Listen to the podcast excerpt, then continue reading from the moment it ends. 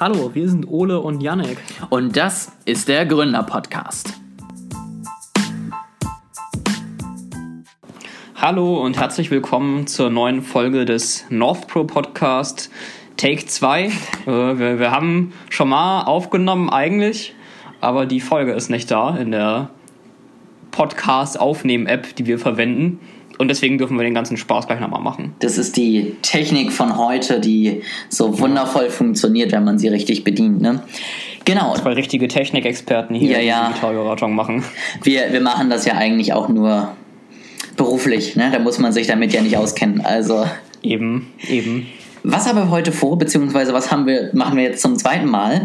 Yannick erzählt mir was aus seinem schlauen Buch. Ähm, Genau. Yannick hat gelesen, machen wir manchmal. Ganz oldschool, sogar noch in, in Papierform. Ähm, Das stimmt. Aber nur weil ich es aus der Bibliothek äh, ausgeliehen habe und diesen Papierform hatten. Also wenn ich es gekauft hätte, dann hätte ich es, glaube ich, fürs iPad gekauft.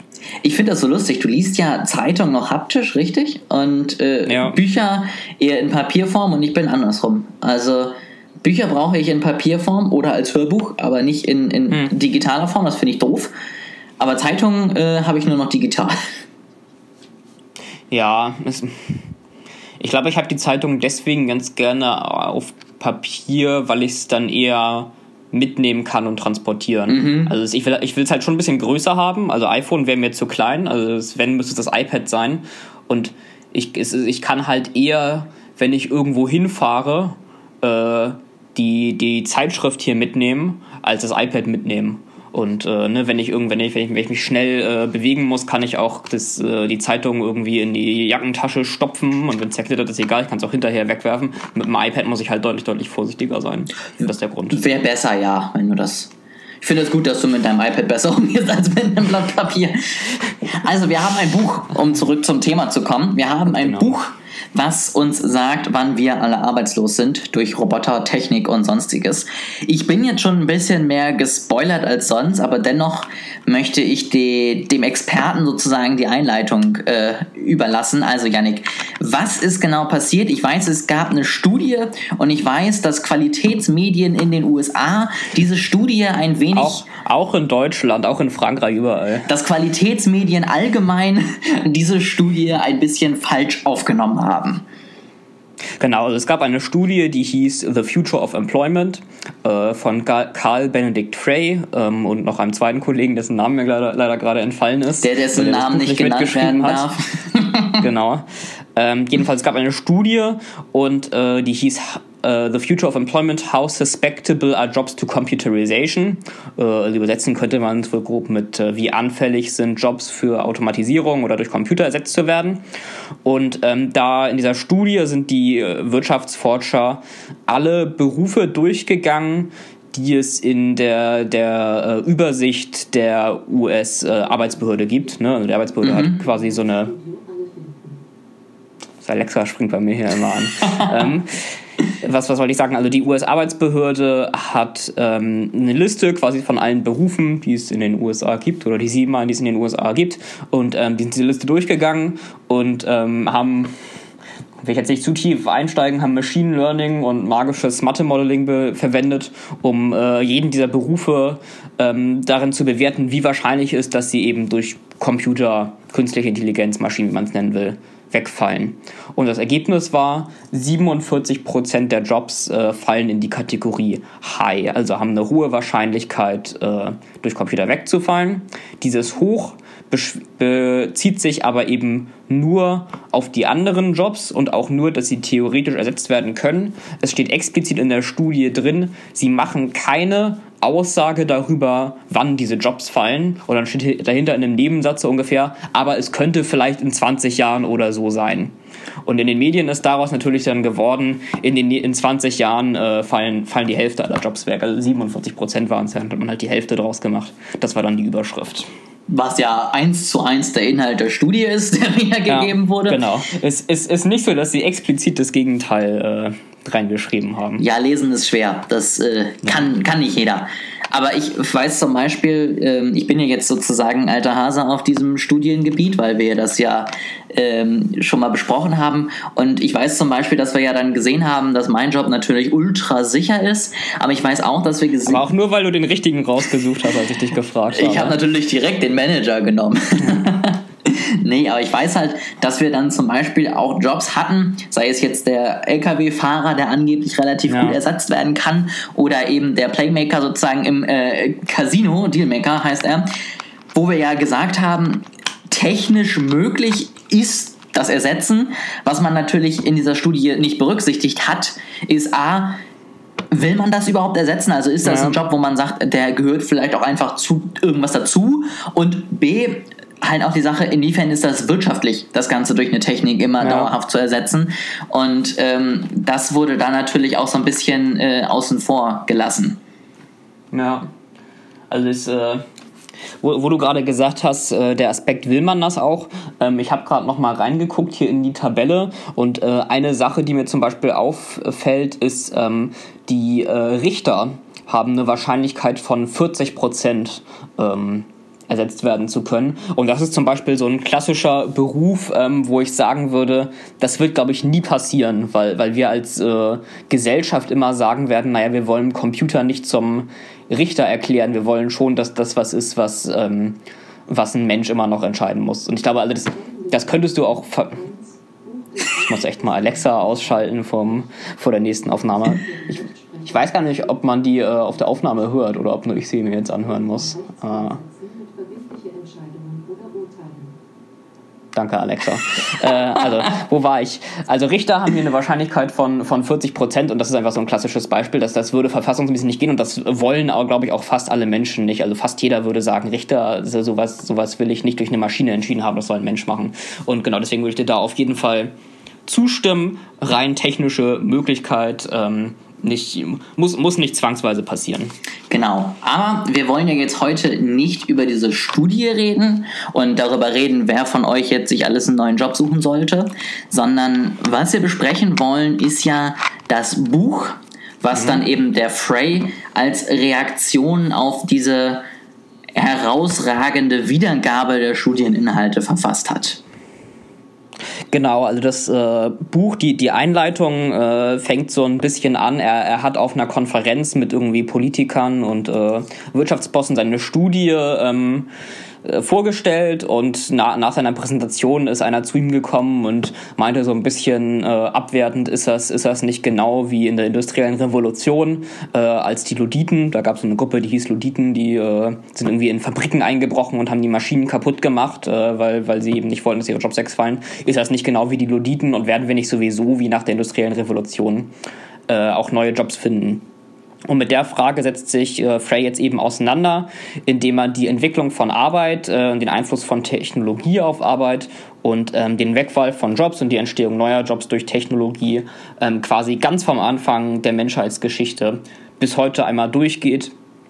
Ähm, genau und auch gar nicht, gar nicht so sehr in dem Buch jetzt versucht Vorhersagen zu machen, sondern eher versucht die Vergangenheit zu präsentieren, damit man daraus seine Schlüsse ziehen kann.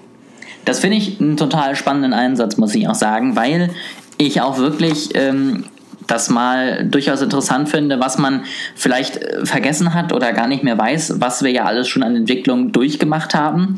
Und wir haben dadurch natürlich auch einen, einen riesigen Erfahrungsschatz ja schon an bisherigen Disruptionen, in welcher Art und Weise ja. auch immer. Und ich finde es ja. gut, da einfach mal zu sagen, Leute, lasst uns doch einfach mal lernen aus den Fehlern der Vergangenheit und da was draus machen und nicht dieselben Fehler einfach wiederholen.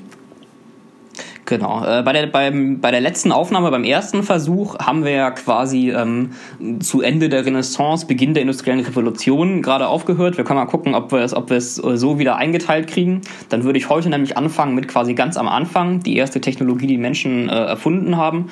Und in der nächsten Folge würde ich mit der industriellen Revolution anfangen, die einmal durchgehen und ähm, dann vielleicht den Schlag auch wieder zurück zur Studie. Ähm, machen und dann da doch wieder ein bisschen mehr über Zukunft äh, sprechen und was heißt das jetzt für uns und wie wird sich das vielleicht in Zukunft entwickeln. Das finde ich eine traumhafte Idee und deswegen, Yannick, erzähl uns was von den Jägern und den Sammlern. Genau, also wir, wir fangen ganz am Anfang an, äh, wie du gesagt hast, bei den Jägern und Sammlern. Du kannst, du kannst alles vorhersagen, was ich, was ich sage für diese Folge. Das ich, ich kann deine Gedanken lesen. Richtig, richtig. Genau, wir fangen ganz am Anfang an. Der Anfang, das sind die Jäger und Sammler, also die ähm, ersten Menschen quasi gelebt, die gelebt haben, ähm, die haben sich ja ernährt, rein durch das Sammeln von Beeren und Früchten, die wild irgendwie rumgehangen haben und ähm, eben durch das Jagen. Und diese Art der Lebensweise hatte eben die Eigenschaft, dass man sich nichts aufbauen konnte, weil also das, das Einzige, was wirklich irgendwie was wert war, war halt Essen. Und dieses Essen, das man sich dann erjagt hat, das ist halt sehr schnell halt einfach schlecht geworden und verschimmelt. Und man hatte ja auch nicht nichts zum Lagern. Und deswegen musste es quasi immer sofort konsumiert werden. Und dadurch konnte man keinen Vorrat anlegen und sich, sich kein Vermögen aufbauen. Und es gab, ne, es gab auch keine Klassen, also es, ist, es gab einfach keinen Vermögensaufbau damals. Und äh, die, die erste große Erfindung der Menschheitsgeschichte, wenn man so will, war dann eben die Landwirtschaft. Also anstatt, ähm, anstatt zu jagen und Bärenwild einzusammeln, hat man angefangen, selber Pflanzen zu pflanzen, zu sehen äh, und diese dann später, nachdem sie gewachsen sind, zu ernten. Und ähm, das hat dann eben ermöglicht, dass man dass es Besitz gab, äh, weil man das eben lagern konnte, anstatt es sofort essen zu müssen, dass es Besitz gab und dass man sich Vermögen aufgebaut hat. So, und dann mit, das, mit der Landwirtschaft begann quasi der Anfang der, der wirtschaftlichen Entwicklung der Menschheit. Und das war damals auch deswegen der wichtigste wirtschaftliche Faktor. Also deine, deine gesamte Gesellschaft hat quasi darauf basiert, für wie viele Menschen konntest du Essen herstellen. Oder man könnte auch sagen, wie viele andere Menschen konnte ein Bauer ernähren. Und ne, am Anfang war diese Zahl irgendwie relativ Richtung 1, also genau ein Bauer hat auch nur genug Essen für sich selbst hergestellt. Ähm, und mit der Zeit, mit technologischer Entwicklung, wurde diese Zahl eben immer größer. Und heute, ich weiß es gar nicht, wie, wie viele Menschen versorgt ein Bauer in Deutschland? 100.000, 10.000? Also also wir, wissen, wir wissen ja, dass 69 Prozent, glaube ich, sind inzwischen der Angestellten im Dienstleistungssektor arbeiten. Ja. Das heißt, es können ja nur noch 20 Prozent äh, und, und bei Bauern sein. Ja. Ähm, deswegen würde ich mal ganz stark schätzen, wobei noch weniger kommt ja noch das verarbeitende Gewerbe. Es gibt, genau, es gibt noch verarbeitend. Also ich, ich glaube, Landwirtschaft ist 1% oder so inzwischen. Also würde ich mal sagen, jeder kann so 100 wahrscheinlich durchbringen. Ja, Wahrscheinlich sogar, wenn man, wenn man bedenkt, dass ja auch nicht alle arbeiten, also es gibt ja auch Kinder und alte Leute und so, und wahrscheinlich sogar. Immer diese achtjährigen Schmarotzer, die nicht Spargel Schlimm, stechen ne? gehen und ein bisschen was für die Gesellschaft sollen, tun. Sollen mal arbeiten gehen, bisschen Nahrung ran schaffen. Genau. So, also, äh, genau, jedenfalls, ähm, da, das, das war irgendwie damals das Entscheidende, wie, wie viele Menschen kann ein Baum mit Nahrung äh, versorgen und das muss die Technologie irgendwie ähm, beeinflussen. Und wo wir von Technologie anfangen, es gibt so grob zwei Kategorien ähm, von technologischen Erfindungen, die man sich ansehen kann. Das ist einmal arbeitsersetzende Technologie und einmal arbeitsermöglichende Technologie. Das fand ich tatsächlich den Key Takeaway für mich aus den Key Takeaway? Ja, den Key Takeaway. Du hast gesagt, wir sollen Englisch reden vor der Aufnahme. ähm, nein, also auf jeden Fall so, so die Erkenntnis der letzten Aufnahme, neben noch einem anderen, was später kommt, no Spoiler, ähm, wo ich wirklich gesagt habe, das ist hängen geblieben, weil es so einleuchtend war und ähm, gleichzeitig eben auch eine Hoffnung nach vorne gibt. Ähm, mhm. Und das fand ich wirklich, wirklich total spannend. Aber jetzt darfst du gerne weiter erzählen.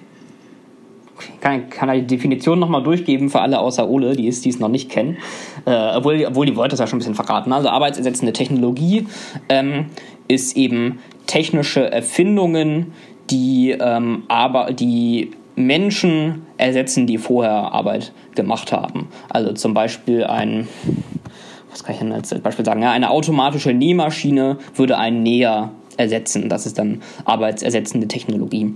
Und arbeitsermöglichende Technologie ähm, ist eben Technologie, die neue Tätigkeitsfelder erschließt, die es vorher noch nicht gab. Also ich hatte letztes Mal auch schon als, als Beispiel das äh, Teleskop genannt. Damit konnte man äh, die Sterne angucken. Das hat aber nichts bisheriges ersetzt. Also es es gab niemanden, der vorher nur so die Sterne angeguckt hat und dann äh, wurde er plötzlich durch das Teleskop ersetzt, sondern es war eben eine neue Tätigkeit, die geschaffen wurde. Es ist, es ist nichts dadurch weggefallen. So, das sind die, die, die zwei wichtigen Kategorien und ähm, für, für Wirtschaftswachstum und für Entwicklung ist eben beides wichtig. Weil wenn du nur arbeitsermöglichende Technologie hast, dann hast du ja nicht mehr als vorher. Ne? Wenn, du, wenn du acht Bauern hast und zwei Bauarbeiter, die deine Hütten bauen und dann erfindest du Schrift und kannst jetzt auch Bücher schreiben und dann fängt einer an Bücher zu schreiben, der muss ja entweder aufhören mit Bauer sein oder mit Bauarbeiter. Das heißt, die einzige Möglichkeit, wie du Bücher haben kannst, ist, du hast weniger Nahrung oder du hast weniger Hütten. Und das ist, ne, das ist dann quasi nur mehr Verschiedenes, aber es ist nicht, nicht wirklich mehr, es ist kein Wachstum. Äh, und andersrum ist es so, wenn du nur arbeitsersetzende Technologie hast, ne, dann kannst du Menschen irgendwie durch, durch Technik ersetzen und du kannst vielleicht mehr vom Gleichen herstellen, aber du hast nichts Neues. Ne, und du brauchst eben beides. Wenn du jetzt die Schrift erfindest, dann kann einer anfangen, Bücher zu schreiben und gleichzeitig erfindest du was, womit du ihn als Bauer ersetzen kannst und dann hast du insgesamt mehr.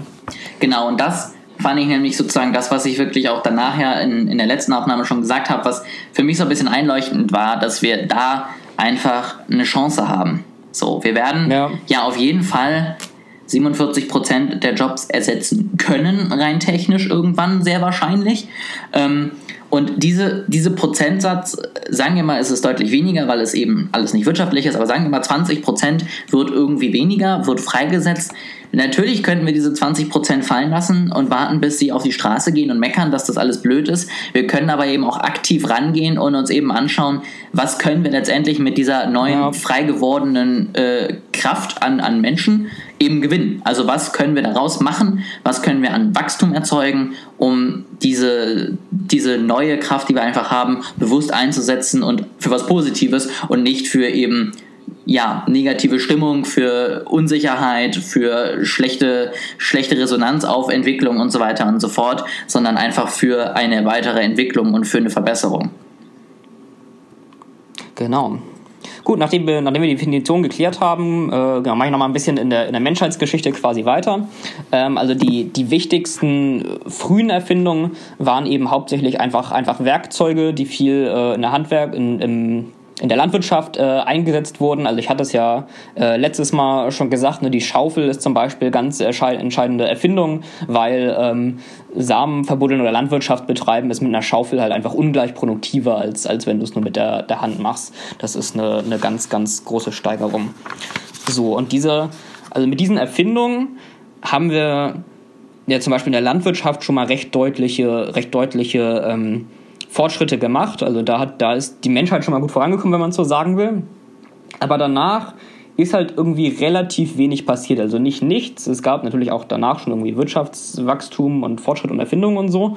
Aber man kann halt sagen, von circa 10.000 vor Christus bis so um 1700 rum ist irgendwie relativ wenig passiert im Vergleich, fast fast gar nichts im Vergleich.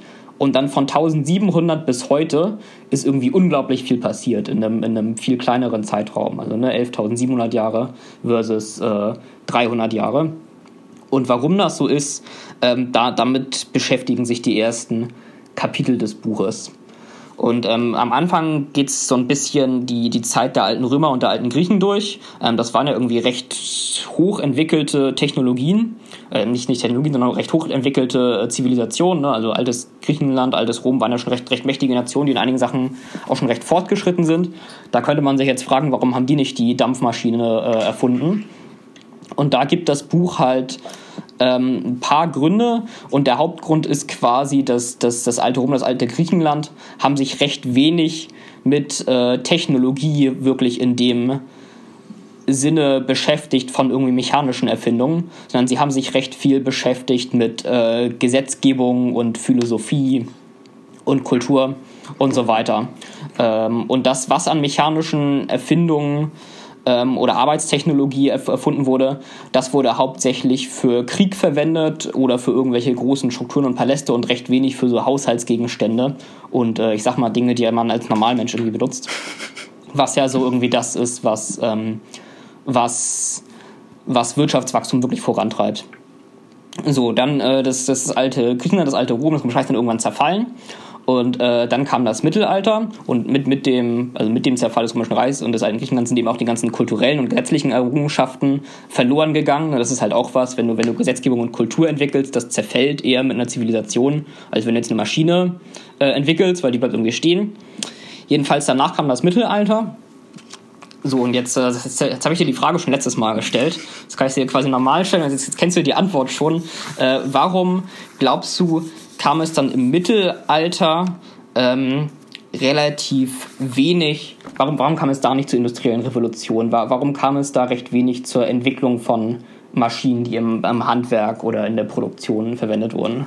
Genau, ähm, also ich kann ja einmal sagen, mein, mein erster Gedanke war tatsächlich eher, dass wir sozusagen die ganze Manpower, die für die Entwicklung dieser Technologien gebraucht werden wurde, im Krieg eingespannt hatten. Also eher so ein bisschen das, was eben im alten Rom und im Griechenland der Fall war. Ich wurde aber eines Besseren belehrt, dem ist nicht so, ja, sondern es handelt sich tatsächlich, und das war das nächste, was ich mitgenommen habe, ähm, es handelt sich darum einfach, dass die Leute auch damals, so wie es jetzt teilweise schon der Fall ist, einfach dagegen waren. Das heißt letztendlich, die Gilden, die Zusammenschlüsse verschiedener Handwerksberufe haben die Scheiße eingerissen, weil sie es nicht haben wollten und haben eben entschieden, dass sie das eben lieber ihre einzelnen Berufe schützen wollen, niemanden sozusagen aus der Arbeit bringen wollen und stattdessen lieber die neuen Gerätschaften verbannen wollten. Genau, äh, ja, also das, das ist eigentlich schon exzellent zusammengefasst. Ja, danke. Kann, kann, ich gar nicht mehr so viel hinzufügen. Ähm, genau, also es gab eben, wie wir heute auch, damals schon Leute, die irgendwie nicht wollten, dass sie, dass sie arbeitslos werden und ähm, die deswegen solche neuen Erfindungen, also die Erfindungen nicht verhindert haben, aber den Einsatz der Erfindungen verhindert haben. Also es wurde schon recht, recht viel erfunden, ähm, aber sie haben sich halt politisch dafür eingesetzt, dass, äh, dass es nicht verwendet wird und keine Verbreitung findet. In dem Buch gibt es sogar ein Zitat vom König von äh, Polen, so um das Jahr 1400, 1500 äh, rum. Äh, da hat er einen Erlass gegeben, dass es verboten ist, eine neue Erfindung zu schaffen. Das mhm. fand ich sehr schön. Also es ist, äh, ich, ich weiß nicht, ich, ich finde aus heutiger Sicht würde man sagen, das ist ja total absurd. Also no, neue Sachen erfinden ist ja irgendwie das, was uns, das uns voranbringt. Aber es wurde damals tatsächlich sogar vom König äh, von Polen verboten, neue Dinge zu erfinden, weil man, weil man damit irgendwie den anderen die Arbeit wegnimmt. Nette Sache.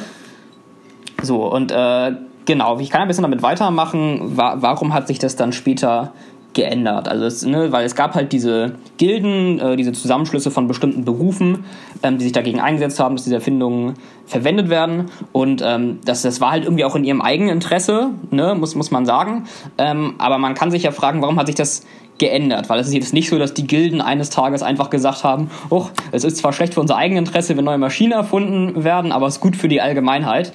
Ähm, das, deswegen hören wir jetzt auf, das zu verhindern ähm, sondern es war halt so, dass die politischen Machtgefüge sich verhindert, äh, sich, sich verschoben haben. Also bis zum, zur Renaissance, bis zur industriellen Revolution war es halt immer so, du hattest relativ wenig davon, ähm, wenn du was Neues erfunden hast. Ähm, so, es, es gab halt nicht diese, es gab nicht den Kapitalismus wie heute, nicht die globale Ausbreitung, dass du, dass du so furchtbar viel Geld mit deiner Erfindung hättest verdienen können. Also es gab relativ viele Nachteile. Äh, es gab relativ wenig Vorteile und halt viel Nachteile und besonders die Könige, die Herrscher ähm, hatten halt auch kein Interesse daran, dass es irgendwie Proteste und Aufstände der Arbeiter gibt. Also sie hatten auch mehr ein Interesse am Status quo. Und ähm, dieses, dass, dass große Teile der Allgemeinheit und irgendwie die politischen Eliten, dass die kein Interesse daran haben, dass technologischer Fortschritt gemacht wird, ähm, das nennt Frey die The Technology Trap, also die Technologiefalle. Und so heißt auch das ganze Buch. Also das ist äh, so der Zentralpunkt, auf den er eingeht. So, was hat sich dann verschoben in Richtung zur industriellen Revolution? Ähm, also es kam eben zur Kolonialisierung und zur Ausbreitung des äh, English Empire, das irgendwie ne, in Indien und Afrika und all over the world ähm, sich ausgebreitet hat.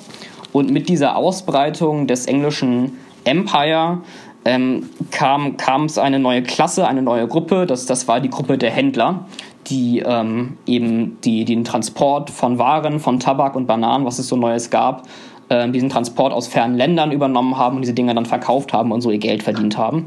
Und diese Gruppe von Menschen hatte eben ein großes Interesse daran, dass technologische Fortschritte gemacht werden, weil sie verdienten ja nicht äh, damit selber Dinge herzustellen, sondern sie verdienten halt damit zu handeln und äh, hatten deswegen Interesse, dass Dinge billiger hergestellt werden konnten und besser, dass sie mehr und billiger verkaufen konnten. Und äh, diese diese Gruppe hat eben größeren, immer größeren Einfluss bekommen damals in England und äh, hatte damals quasi das, das Parlament hinter sich und konnte deswegen ähm, genug politischen Einfluss äußern, um, äh, um dann die Gesetze so zu ändern, dass das technologischer Fortschritt möglich war. Ein zweiter Faktor war, ähm, dass eben auch mehr Transport und Handel zwischen den Städten ähm, stattgefunden hat, wodurch eben so ein gewisser Konkurrenzdruck entstanden ist. Also früher war es halt so, man hat irgendwie sehr lokal produziert und gekauft. Du hast immer nur beim Töpfer bei dir um die Ecke gekauft. Und dadurch war es so, wenn in einer Stadt eine neue Maschine erfunden wurde, mit der Kleidung besser hergestellt worden konnte, dann war es halt in der einen Stadt. Aber durch diesen, diesen mehr Transport von Waren war es halt so, wenn eine Stadt eine Maschine erfunden hat, mit der sie mehr und billiger herstellen konnte, dann haben alle von dieser Stadt gekauft und dadurch waren die Arbeiter woanders oder die ja, die Arbeiter, die Unternehmen gab es ja damals noch nicht, ne, aber die die Dinge hergestellt haben, waren ähm, dann auch gezwungen, sich dem anzupassen, weil sonst hätten alle nur von Stadt gekauft und sie wären pleite gegangen. Und das wären so die, das waren so die zwei Hauptfaktoren, ähm, warum sich dann damals der technologische Fortschritt immer stärker durchgesetzt hat und zur industriellen Revolution kam. Die wir ja, wie schon angekündigt, dann aufschieben wollen. Was mir jetzt aber tatsächlich gerade eingefallen ist, ähm, in der Zeit muss auch irgendwo tatsächlich mal das erste Branding angefangen haben. Das, was ja sozusagen mein Steckenpferd oh. ist. Und hier richtig Themen überspannen. Ja, das ist, also es hat nur Vorteile, dass wir hier doppelt aufnehmen mussten. Ähm, weil tatsächlich es da dann auch darum ging, dass eben ja mehr Händler miteinander Kontakt hatten, mehr Austausch stattgefunden hat. Und es damals zum Beispiel sehr wichtig war, wessen Pferde man kauft weil der eine Züchter hatte nun mal die besten Pferde und der wurde mhm. dann, beziehungsweise das Pferd wurde dann gebrandmarkt, gebrandet.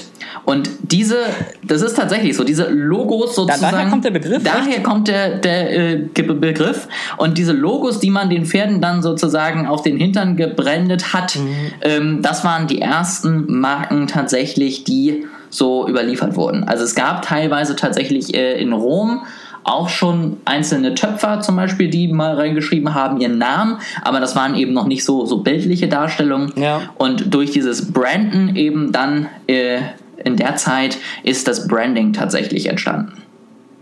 Guck mal, das wusste ich auch noch nicht. Habe ich auch was, was Neues aus der Wirtschaftsgeschichte gelernt. Siehst du, so, so kommt alles zusammen. Genau, also wie gesagt, nächstes Mal wollen wir dann über die Industrialisierung und das Jetzt reden. Bis dahin möchte ich noch einmal so ein bisschen das festhalten, was ich sozusagen durch, durch deine Erzählung mitgenommen habe. Und zwar das eine, was ich schon vorhin gesagt habe, es liegt jetzt ja letztendlich noch an uns, wie sich diese Digitalisierung weiterentwickelt. Wir haben es komplett selbst ja. letztendlich eigentlich in der Hand. Und es ist jetzt eben tatsächlich, finde ich persönlich, unsere Aufgabe, eben dazu, dafür zu sorgen, dass es neben eben der arbeitsersetzenden Entwicklung auch eine neue arbeitsermöglichende Entwicklung gibt, die einfach die gewonnene, freigesetzte Kraft, letztendlich die es ja ist, nutzt und einfach in positive Entwicklung bündelt.